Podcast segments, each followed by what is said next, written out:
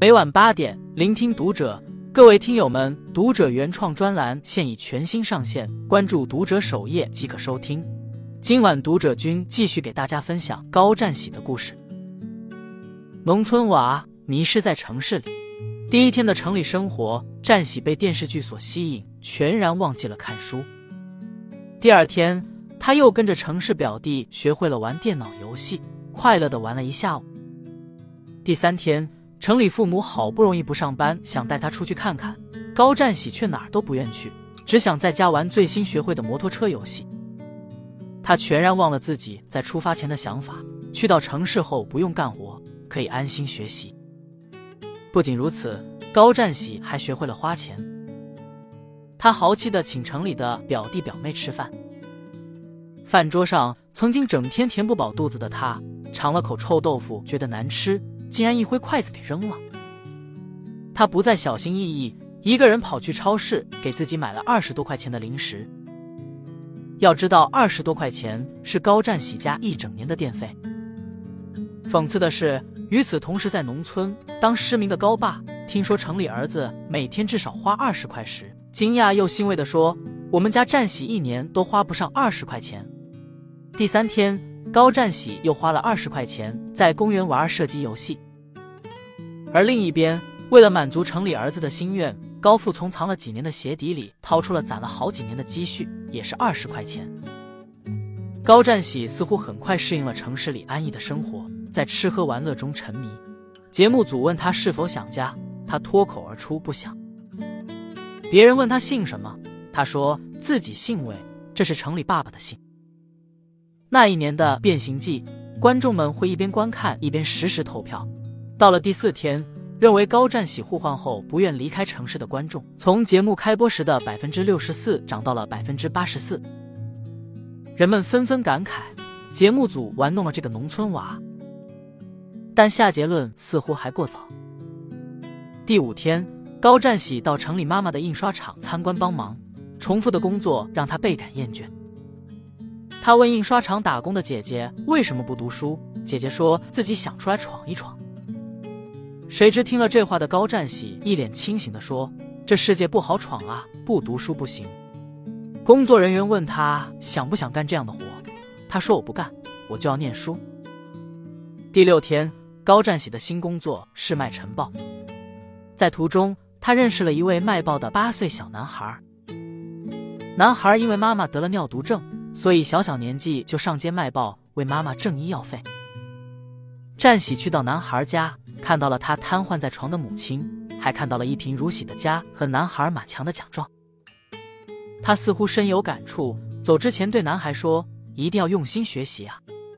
卖报时，高占喜还在高耸的楼宇间、阴暗潮湿的桥洞里见到了许多露宿街头的流浪汉。他突然发现，原来富庶的天堂和贫苦的地狱。并非泾渭分明。有一个细节是，当高占喜看到街边卖艺的小女孩，他选择给了女孩一点自己打工挣来的零钱。这个画面看得人五味杂陈。穷孩子给出的施舍，让人仿佛窥见了高占喜内心的成长。众生皆苦，城市里走一遭，他见识了命运的不公，却也对此释怀了。晚上。高占喜意外得知盲人父亲在打水时摔伤了脚的消息，立刻决定马上打包，要求提前回家。他说要快，尽快回家。工作人员在镜头后问他为什么这么着急回去，他沉默了，然后给出了一个意想不到的答案：我的麦子熟了，麦子熟了，梦该醒了。临走前的一晚，占喜在自己最喜欢的乒乓球上画了画，作为礼物送给城里父母。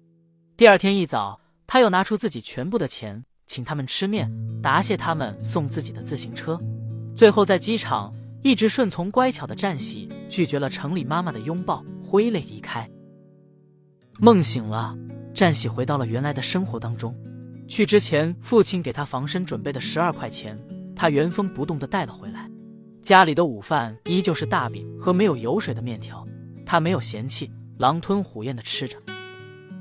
节目组问他想不想念在长沙的城里日子，他笑着说：“长沙的生活确实是比我们这里好。”然后他平静地脱下几百元的运动鞋，不动声色地换回了干活的帆布鞋。即便是仍穿着城里买的名牌 T 恤，高占喜毫不犹豫地下地干活了。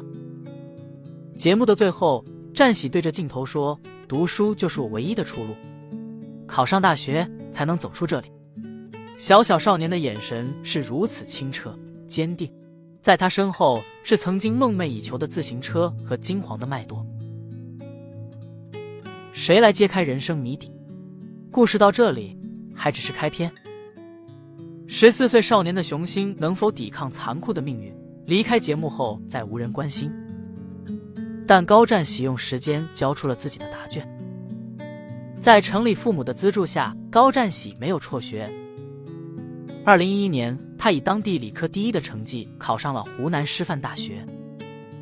不仅如此，他还成为了一名国防生，毕业后当了教官。要知道。当年的国防生招生，在整个青海只招两人，高占喜是其中一个。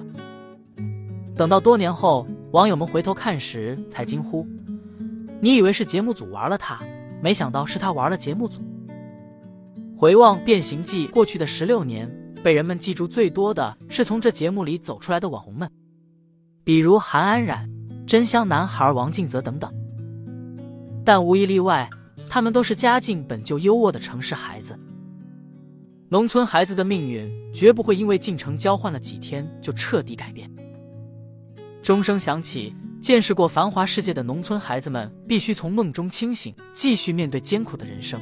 这无疑是一种残忍。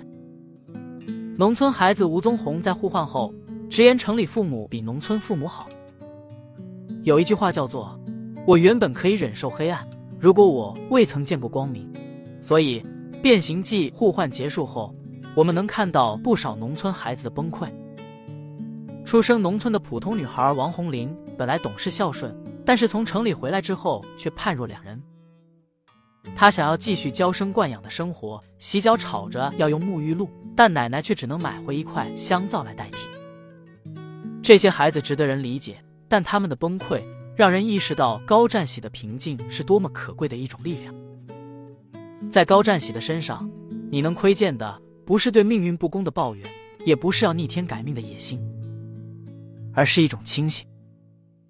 清醒的意识到读书是改变命运的唯一机会，清醒的记住自己来自哪里，要往哪里去。高占喜的故事不是爽文，他耗尽全力，也只是过上了普通人的生活。但生命就是这样一个朴素的过程，在这过程中，人们遭遇痛苦和不公，抵抗悲欢和无力，拼尽全力。也无非就是想在生和死之间走出自我的局限，写出一段新的故事。这就是命运，在命运面前，所有人都一样平等。还记得在城市里的日子，十四岁的高占喜走进渴望已久的新华书店，精挑细选买了一本自己心爱的书。他反复念了好几遍书名：做不成船长，就做海员。开局兴许就输了，但没关系。我可以堂堂正正的朝光亮处走，而且无论走多远，都不会忘记家乡的麦子熟了。少年高占喜的故事与诸君共勉。不必顶峰相见，你我各有人生。关注读者，感恩遇见。